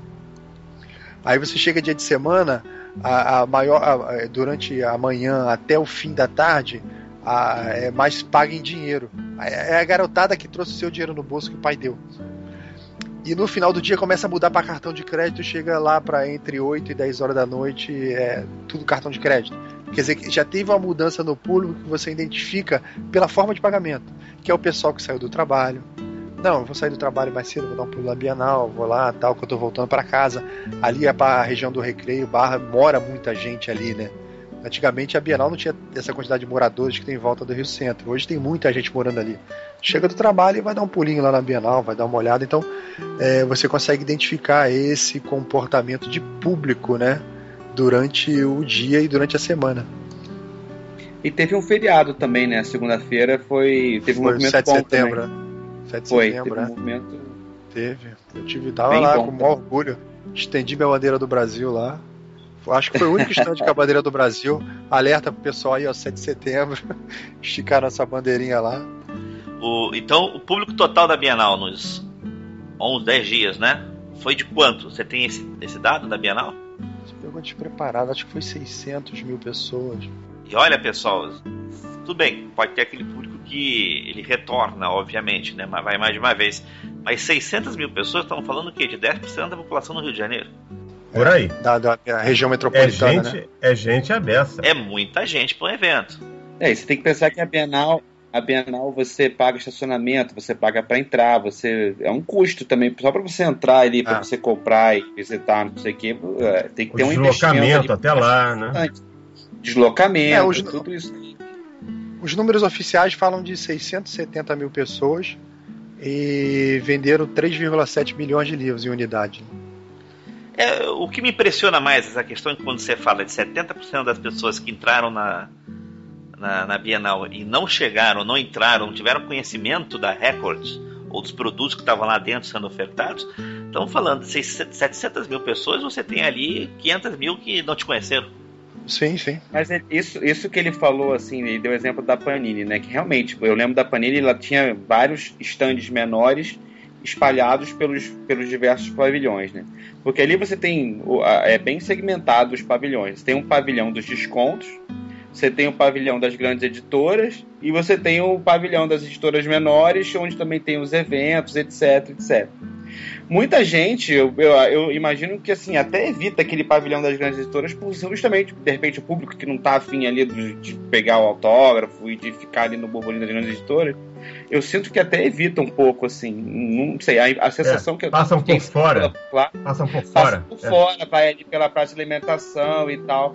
Então, talvez essa estratégia realmente de você estar mais espalhado e ter uma coisa menor num, num, num, num desses pavilhões de, de menor circulação, é, talvez seja uma forma de contornar isso, assim, de, de você ter sua Ah, presença garantida ali. Eu lembro que da Panini eu tinha muitos postos de assinatura de revista, né? Você circulava, tinha aquela brinde lá para você ganhar a turma da Mônica, etc e tal. Então isso eu vi É. bastante deles por lá. É uma estratégia, uma estratégia interessante.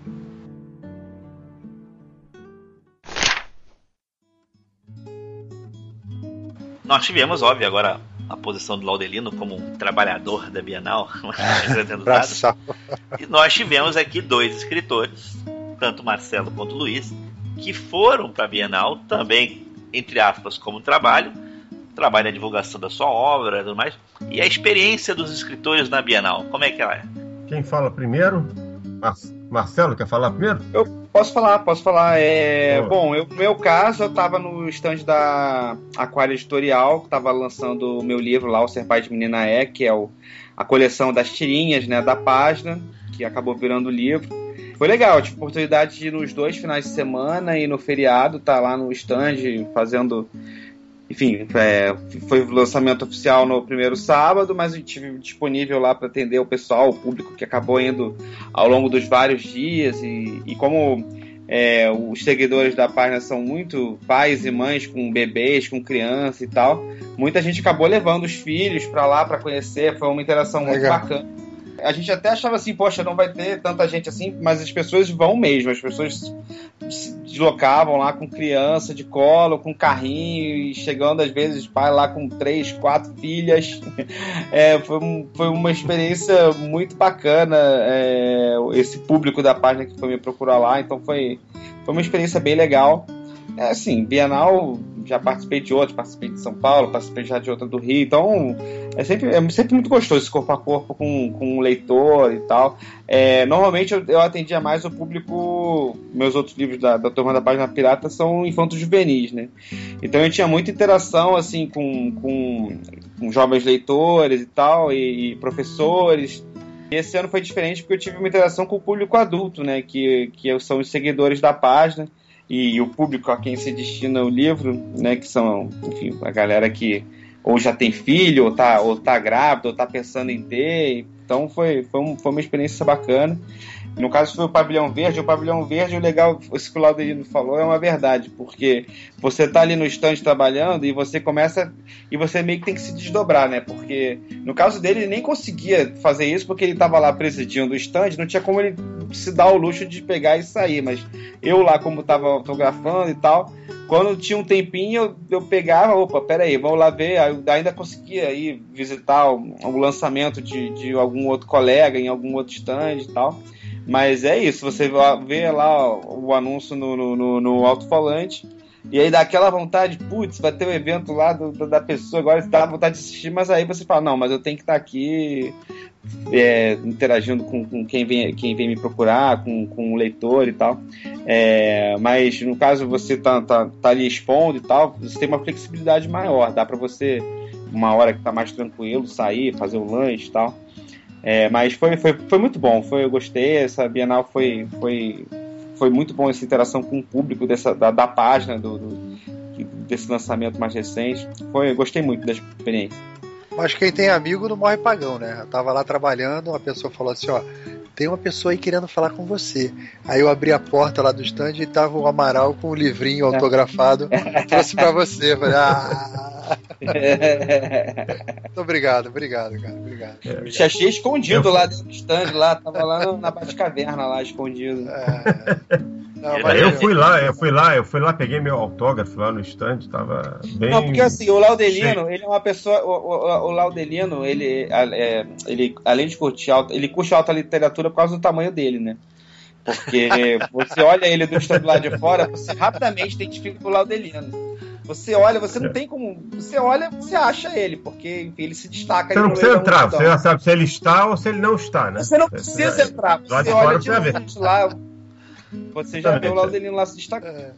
Só que aí eu é, comecei a olhar numa dessas, tipo, ah, eu vou olhar o Laudelino, ué, cadê? Eu não tô vendo, não tô vendo, não tô vendo. Eu falei, cara, ele só pode estar escondido em algum lugar. Aí que eu fui perguntar e dito e feito, ele tava lá escondido. Por isso que eu não ouvi de, de, de, de fora do stand, né? Aí tem hora que a gente tem que entrar lá, porque é a parte administrativa, aí tem a parte dos eventos. Muita coisa está acontecendo ao mesmo tempo, né? Tem mais de 30 eventos que foram feitos no stand e fora do stand, né? Então corre para lá, corre para cá, arruma, cadê a fitinha que bota no pulso, cadê isso, cadê aquilo? O sistema parou, caixa 3 não funciona, máquina de cartão de crédito, é tudo ao mesmo tempo. Ô Lauderino, quanto é que você tem de altura? É, 1,93, de pura bobeira.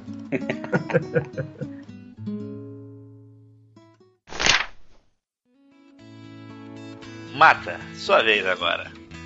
Sua experiência. Pois é, só complementando. É, complementando isso aí que o Laudelino acabou de falar, não dá para fazer tudo ao mesmo tempo que a gente quer, né? Então dessa vez eu, eu que eu já vou à Bienal há muitos anos, né? Desde os anos 90. Primeiro como leitor, depois como leitor e escritor, mas levou principalmente como leitor, ainda hoje eu aproveitei para. Quer dizer, eu fui no primeiro dia para a inauguração, porque é importante ter a presença do, nesse dia dos profissionais do mercado, que você conversa com as pessoas, encontra pessoas que eventualmente, né, colegas, escritores ou editores, livreiros, distribuidores, enfim, você tem ali um momento de encontrar pessoalmente com essas pessoas, que muitas vêm de outros estados e fazer alguns ou sacramentar alguns contatos, enfim, que já estavam sendo feitos. Então eu tive lá algumas propostas de para escrever uns livros, editoras vieram me procurar, eu, se encontrou por acaso num stand ou no outro. Então isso foi uma coisa bacana, né, esse contato com as pessoas. E também, né, do, no, como leitor, eu né, aproveitei para encher a minha sacola, minhas sacolas de livros, como eu falei aqui no início do programa. Né? eu e minha mulher saímos carregados de livros, provando a nossa força física, né? E não chegamos com, coluna, com as colunas estouradas em casa. Né? Compramos muita coisa, que eu comprei aqueles livros todos, mas ela comprou outros tantos, né? Então foi uma, uma loucura maravilhosa. Porque te encontra muita pechincha lá. Né? Tem uma, tinha um stand logo no pavilhão laranja que você entrava, não me lembro qual era o nome da, da, da marca lá, da, da, livraria, o comércio, enfim, que montou o stand, estava vendendo tudo a 5 e 10 reais. E tinham livros novos, que a editora tinha lançado, por alguma razão que o, né, o mercado pode explicar ou não, os livros não venderam e eles foram desovados lá e estavam novos os livros. E tinham livros interessantes. E nós compramos vários. É, e, e, tinha esse estande também da, da imprensa oficial, da, do governo do estado, não sei, lá dentro, no pavilhão verde, com aquelas pechinchas, todos os livros a dois reais, três reais, enfim, que aí eu quase surtei, né? Agora, eu também fui lá me apresentar um dia. Eu fiz uma, eu fui convidado para participar de um evento chamado Cubovox, é era uma das atividades lá dentro da Bienal, voltada para o público jovem. Eu falei com uma, uma escritora argentina, era Mariana Henriquez. A gente falou sobre literatura, enfim, havia uma pauta lá, mas a gente, na verdade, falou muito sobre as nossas experiências e aí eu vou contar uma coisa que vocês não sabem ainda havia ali no, no, na plateia um pessoal que ouve o Ghostwriter. Ele foi lá para por minha causa, porque me conhecia também pelo Ghostwriter. A gente ficou conversando lá. Foi muito bacana. Ah, legal, legal. Pessoas que ouvem realmente. Uma delas era. É, um dos grupos que estavam ali eram duas escritoras de Blumenau que vieram ao Rio para participar, elas estão lançando um livro chamado. Ela até, até me deram o livro, O Caso dos Ossos. É Sally Sattler, Carla Fernandes da Silva. E as duas muito simpáticas, inteligentes, enfim, e em bom gosto, porque houve o Ghostwriter, né? E a gente conversou bastante, tiramos fotos, foi muito bacana. Então, então, então também tem essas oportunidades de você conhecer gente legal, você conhecer gente bacana, você trocar experiências, você vê também que você não é uma ilha, né? Que existem pessoas que têm os mesmos interesses e que é, sintonizadas com o que você está fazendo, ou com sintonizadas com cores que, né, com as quais você também está sintonizado. Então foi é sempre uma experiência humana muito boa. E a Bienal, embora chegue um momento que ela fique lotada demais e você corre o risco de entrar num momento de desespero, assim, meio claustrofóbico, porque é realmente muita gente, dependendo do dia e do horário, circulando naqueles corredores. Mas é maravilhoso, né? Então eu encontrei gente bacana lá, encontrei o Marcelo, encontrei o Aldelino, coisa... encontrei vários editores meus e outros que poderão vir a ser, né? Diga. Oi, quer ver uma coisa interessante que de repente foge da percepção do público? É, o mercado literário é um mercado que está cheio de profissionais aí trabalhando nas empresas. O Brasil tem muitas editoras e, por uma condição normal de livre mercado, elas acabam mudando de empresa ao longo da sua vida profissional. Quando chega na Bienal, você tem um grande encontro das pessoas que um trabalhou aqui, outro trabalhou lá, outro conhece outro daqui, fez um serviço com outro. Então, você tem durante o dia também um trânsito das pessoas, uma procurando as outras para é um amigo que tem saudade, que foi trabalhar na Roca, o outro foi para Intrínseca, o outro está na Record, aí o outro estava fora do Brasil, mas estava voltando. Então você, naquele evento, o pessoal todo mundo É uma dança das cadeiras danada nessas editoras. É, é muito legal você encontrar o pessoal que já trabalhou contigo. É, é muito bacana, muito interessante, porque tá todo mundo junto no mesmo lugar. É muito é, legal. Circulam muito. Por isso, inclusive, que é muito perigoso, aí é um aviso para os escritores, muito perigoso mentir no mercado, dizendo que você vendeu tanto, ou que fez não sei o quê, que, que aí aquele editor agora vai para outra editora, e aí o cara pergunta, escuta, fulano vendeu tanto mesmo? Você, não, não, que isso, cara, isso aí não... Tira um zero aí você ainda vai estar longe. Quer dizer, então existe, é um perigo, é um mercado muito pequeno, as pessoas se conhecem muito, então tem que tomar muito cuidado com o que se fala, porque as notícias voam com uma velocidade impressionante. E realmente, você chega hoje, um editor que estava na Ática, já saiu, já foi para melhoramento, aí quando você vai falar com ele na melhoramento, você já saiu, já está na SM, ou já está na FTD, então é uma loucura. E não são só os editores, né? o pessoal do marketing, comercial, do, É. da- do administrativo, o divulgador, todo mundo tem essa, essa rotatividade que para os autores é meio inquietante, viu? Eu, às vezes você está já se acostumando com o método de trabalho ali daquele grupo, daquele, grupo, daquela, daquele conselho editorial ou da, do comercial e tal, e daqui a pouco muda tudo, você tem que conversar com as pessoas todas de novo. Não é muito agradável, não, mas é a lógica do mercado de hoje, tá assim. É, eu acho que é saudável, né? Inclusive É, é, a, é saudável, sim. a troca de informações entre o pessoal da área, os profissionais, é intensa. Isso é coisa de bastidores. Todo mundo se fala. Ah, esse mercado editorial parece uma grande família, né? Todo mundo se É. conhece, todo mundo se fala, é muito legal. Você vê, de repente, ah, teve uma pessoa que foi lá no stand, eu não consegui falar com ela, que foi a Vivi, que já fez até programa com vocês. É, VV, VV, que tá na Roku, foi lá, né? tá. É, eu tava na Roku. O, o- o gerente comercial da Roku hoje é ex da Record. Eu encontrei ele lá. Eu encontrei a Ana Renhac, a Rose, que era da Bertrand. Então você vai encontrando um monte de gente lá e se abraçando pelos corredores. É muito legal, muito legal. É uma, uma confraternização de colegas de trabalho, pessoas que se gostam, né? Que, enfim, que se dão bem. E também podem surgir oportunidades naquele momento profissionais também. Que então os escritores eles devem, na medida do possível, ir nesse primeiro dia, principalmente que é o dia em que você tem a certeza de que vai encontrar esses, essas pessoas do, do mercado e vai trocar experiência. Às vezes você tem uma proposta boa para você chegar, ah, você encontra o escritor, ó, fulano, a editora tal está fazendo uma coleção, não sei o que, de livros. É, você tem um livro aí nessa, nessa, nessa linha? Ah, tenho. Isso acontece muito. A, a minha entrada na editora Ática aconteceu numa Bienal do Livro em 2005, 10 anos atrás. Eu tinha acabado de escrever meu primeiro livro juvenil, que eu não tinha ideia de onde eu iria publicar, Morte no Colégio, quando um amigo meu, ele que era amigo da editora de juvenis da Ática, que eu nem sabia, ele veio falar comigo que a editora estava em busca de originais juvenis para na linha assim, de mistério, não sei o que, que era exatamente o que eu tinha escrito. E aí ele encaminhou essa, ele próprio fez os contatos, eu mandei o livro para ela e ela gostou, eles gostaram, fizeram as alterações, o livro saiu em 2007, saiu na aniversário de 35 anos da coleção Vagalume, né? Que livro saiu pela Vagalume. Ah, sim. Então a Bienal ela foi. Se eu não tivesse ido à Bienal naquele dia, talvez eu não tivesse feito esse contato. Isso 10 anos atrás, né?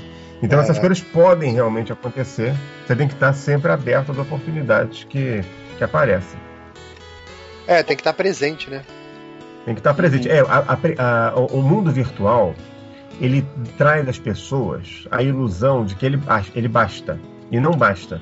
O contato pessoal, né, o corpo a corpo, você falar pessoalmente com as pessoas, conhecê-las pessoalmente, é extremamente importante.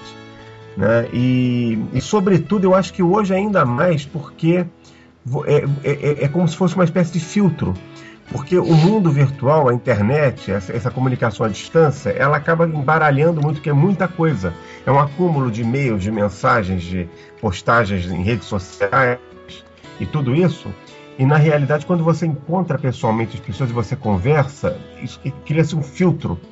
E aquela pessoa vai ter de você aquilo que você às vezes não mostra na, na rede social ou o que, o que fica misturado às informações de outras pessoas. Então é muito importante o escritor ele participar desses eventos, se ele puder, né? É, por exemplo, escritores infantos juvenis, literatura infantil juvenil. É importantíssimo ir ao, ao salão da, da Finilige, que acontece no Rio anualmente, é, no meio do ano, aproximadamente. Né? Costuma acontecer no. Já, já houve em vários lugares, mas ultimamente ele está acontecendo no Centro de Convenções Sul América, que é uma, um centro de convenções menor do que a, a, o Rio Centro, e é um tamanho ideal para esse evento. Então lá você encontra os escritores, os editores desse segmento infantil e juvenil. Eu costumo dizer até que para o escritor de literatura infantil e juvenil é mais importante até ir ao salão da Finilis do que a própria Bienal. Porque você lá tem uma coisa mais direcionada e você vai ter a certeza de que os seus colegas próximos de ofício, eles vão estar lá. Então um evento que eu não deixo de ir em hipótese alguma e já tive experiências excelentes profissionalmente falando lá. Isso sem falar, naturalmente, com, com, no contato com o público, com os leitores, com as pessoas, os, os, que se tornam seus leitores ao te conhecer, ao comprar seu livro ali na hora. Enfim, então isso tudo é muito compensador. Né? Embora seja cansativo, vale sempre a pena esse, esse evento, esse, esses eventos literários, você se mostrar pessoalmente. Até porque hoje em dia, vocês sabem disso tão bem quanto eu, a presença do escritor nunca foi tão importante né, como hoje. Antigamente, o escritor poder, tinha, podia se dar o luxo de não aparecer na mídia, ser mais ermitão, mais recluso, que a sua obra ia sozinha. Hoje, a presença do escritor em bienais, eventos, feiras, visitas a escolas e entrevistas né, na televisão na internet, na, no rádio, podcast, enfim, é, ela é muito mais exigida. Então a presença física do escritor nesses eventos, mesmo que ele não vá participar de nenhuma atividade, não vá lançar um livro ou não vá falar num, num bate-papo, numa, numa palestra, num evento qualquer, é fundamental. É muito importante para a editora que o autor faça esse tipo de trabalho, porque divulgação de livro é, é um negócio muito caro. Então, o autor que escreve, publica, ele se tranca em casa, fica esperando chegar o direito autoral, não funciona bem assim o mercado. É, o, o, autor é o melhor cara para fazer propaganda do livro dele, então ele tem ele que é o mexer, grande divulgador do seu próprio livro. É, ele, ele tem que estar em rede ele é o maior social. divulgador. É, é o maior, ele tem que estar lá. Aquele é um produto que não é só da editora. Aquele é um projeto dele e a editora tá te ajudando e todo mundo tá ganhando. Então, dá a mão pra editora e vai junto. Não fique esperando, Exatamente. não.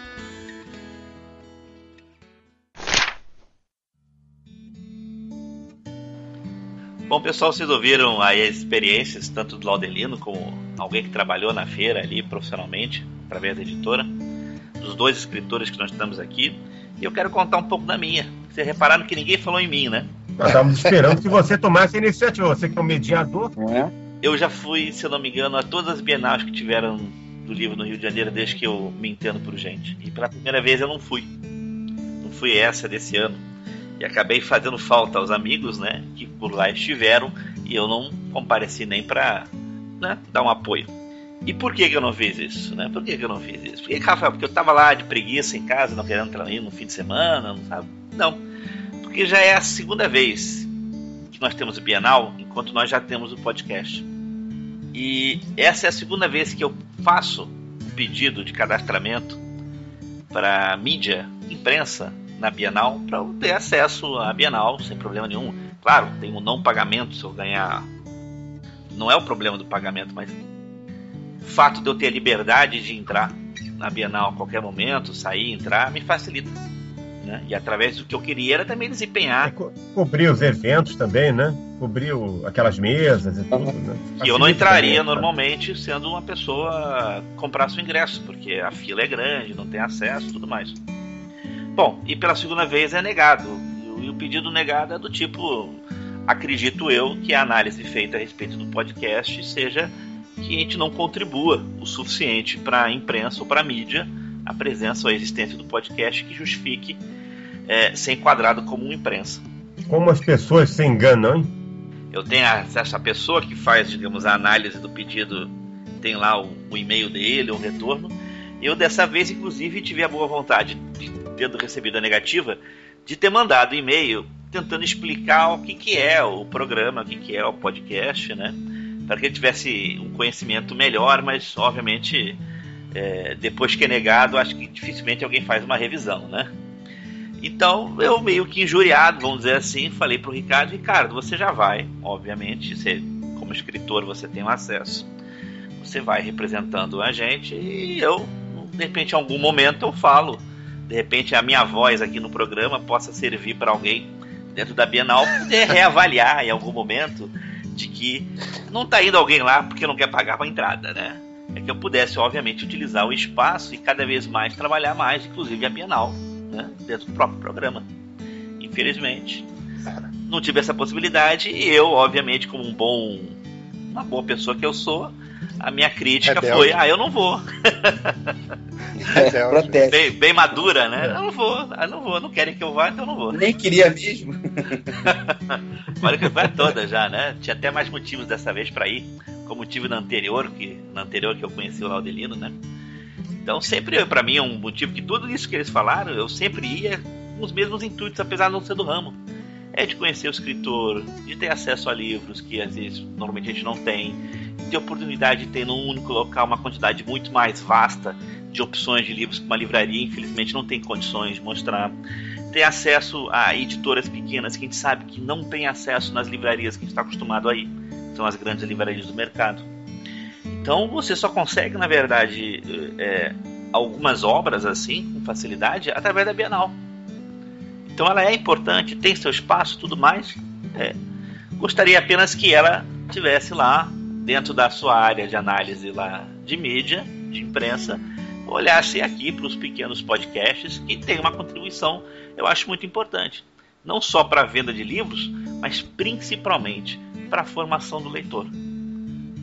Que eu acho que a coisa mais importante que a gente precisa fazer no Brasil hoje em dia é formar É verdade. que leem, divulgar da mais, o máximo possível a possibilidade da leitura, principalmente no momento que a criança começa a se tornar pré-adolescente e adolescente. É, esse é que é o momento fundamental. É. Este que é o momento. E é um dos motivos de eu estar aqui fazendo esse programa, eu ter me unido ao Ricardo. Além de gostar de falar, gostar de brincar, gostar de conhecer as pessoas. Mas é porque tem também uma coisa importante que é a formação do leitor. E, bom, vamos lá. Que de repente a Bienal, daqui a dois anos, né, consiga mudar esse pensamento eu consiga, na verdade, colocar lá o podcast, o podcast ser aceito como algo que seja imprensa ou mídia. Se eu estiver lá ano que vem, se, se né, até lá Papai do Céu me deixar trabalhando no dia que eu tô, a gente consegue ajudar o podcast a estar lá como profissional. Cara, é, é muito importante você conseguir ter esse acesso seu de imprensa, porque tem muitos eventos que são restritos a esse tipo de público. E são eventos em que você vai ter contato com um determinado autor. Você pode ir lá fazer uma pergunta para ele, conversar, saber uma coisa fora daquele, daquela área onde está o, o, o, o, o povão, né? Onde você vai ter uma dificuldade enorme de acesso. Você é apenas mais um. Então tem eventos que são restritos, tem áreas que são restritas, que são é, é, importante você ter esse tipo de credencial. E lá você vai encontrar um monte de conhecido teu, um monte de autor conhecido. Bom pessoal, vamos encerrar por hoje essa experiência. Falamos bastante por muito tempo. Gostaria que todos os ouvintes em questão, se gostaram ou não gostaram, tiverem críticas construtivas ou até destrutivas, colocassem nos próximos e-mails para poder avaliar se o que nós fizemos agora, esse pequeno trabalho aqui, realmente tem algum tipo de repercussão, seja para melhorar, que seja para desconstruir e recriar um novo. Sem o Erdi, né? Escondido do Erdi. É. A questão do Erdi é mais complicada. Então a gente vai deixar isso mais próximos para contar a história dele. Pô, eu fiquei muito feliz de voltar a gravar aqui no, no programa. Sei que vocês tinham se esquecido de mim. Pelo contrário, a gente se encontra todo mês, não vou esquecer nunca de você. Pois é. Mas é uma audição, né? Marcelo, obrigado por ter vindo. Eu que agradeço aí o convite mais uma vez. E tô pronto para as próximas aí. Gostei desse modelo aí, do, desse papo mais informal assim. Vamos, vamos, vamos continuar com ele aí. E o meu pedido de desculpa pros amigos é principalmente pro Marcelo, tá? Ele foi lançar as tirinhas lá e eu não fui lá. Hum, lamentável. Tranquilo, tranquilo. Isso daí vamos, vamos marcar os almoços aí a gente repara E isso você- daí. É, é e o Modena paga. Ah, zero. Eu, mas eu sou o único que compro o livro dos amigos. Eu compro. Ah, muito bem. Eu também compro. Eu não é o único, eu também compro o livro dos amigos. eu também compro. é demais. Né? Laudelino, obrigado pela presença. Contamos muito com seu conhecimento, sua expertise aqui no podcast Ghostwriter, porque ah, a gente se pauta muitas vezes com a opinião do escritor e a gente precisa, na verdade, também que esse outro universo, além do escritor, também esteja presente, porque o podcast ele é sobre literatura, sobre o universo da literatura. Quanto mais vozes, opiniões diferentes fora daquele eixo normal, para sempre para nós é enriquecedor. E acredito que para todos os ouvintes também. Posso terminar dando uma dica? To- Todas. É, eu sei que tem um grande público no podcast que gosta de literatura fantástica. Se for brasileira, melhor ainda, né? Então é o seguinte: tá tendo um concurso no site universoinsônia.com.br. Você entra lá, o nome do concurso se chama Hidra, é a terceira edição. É um concurso de contos, tá? Literatura fantástica brasileira, um concurso de contos, onde é, os vencedores vão ser escolhidos por nada mais, nada menos, é um júri nacional, mais um, um carinha aí chamado Orson, Orson Scott Card. Ele vai fazer parte do pessoal que vai fazer a seleção dos contos brasileiros para serem traduzidos e publicados no exterior. Então, uma grande oportunidade aí com o pessoal que gosta de escrever, que gosta do universo de literatura fantástica, que é brasileiro, uma grande oportunidade de estar mandando a sua obra para lá para poder participar disso. Então, vocês procurem lá universoinsônia.com.br barra Hidra 3 e lá você vai encontrar o regulamento do concurso. É, é bastante é simples, é tranquilo. E eu acho que vai ser uma baita de uma experiência, principalmente para os vencedores. Maravilha, uma ótima dica. Né? Bacana, bacana. Muito boa dica. Bom, pessoal, então, até o próximo programa e espero que seja mais regularidade que esse. um abraço para todos. Até, até a mais. próxima. Obrigado aí a Tchau, todos. tchau. Abraço. Vai ser um, Um prazer abraço. estar aqui no programa. Abraços literários.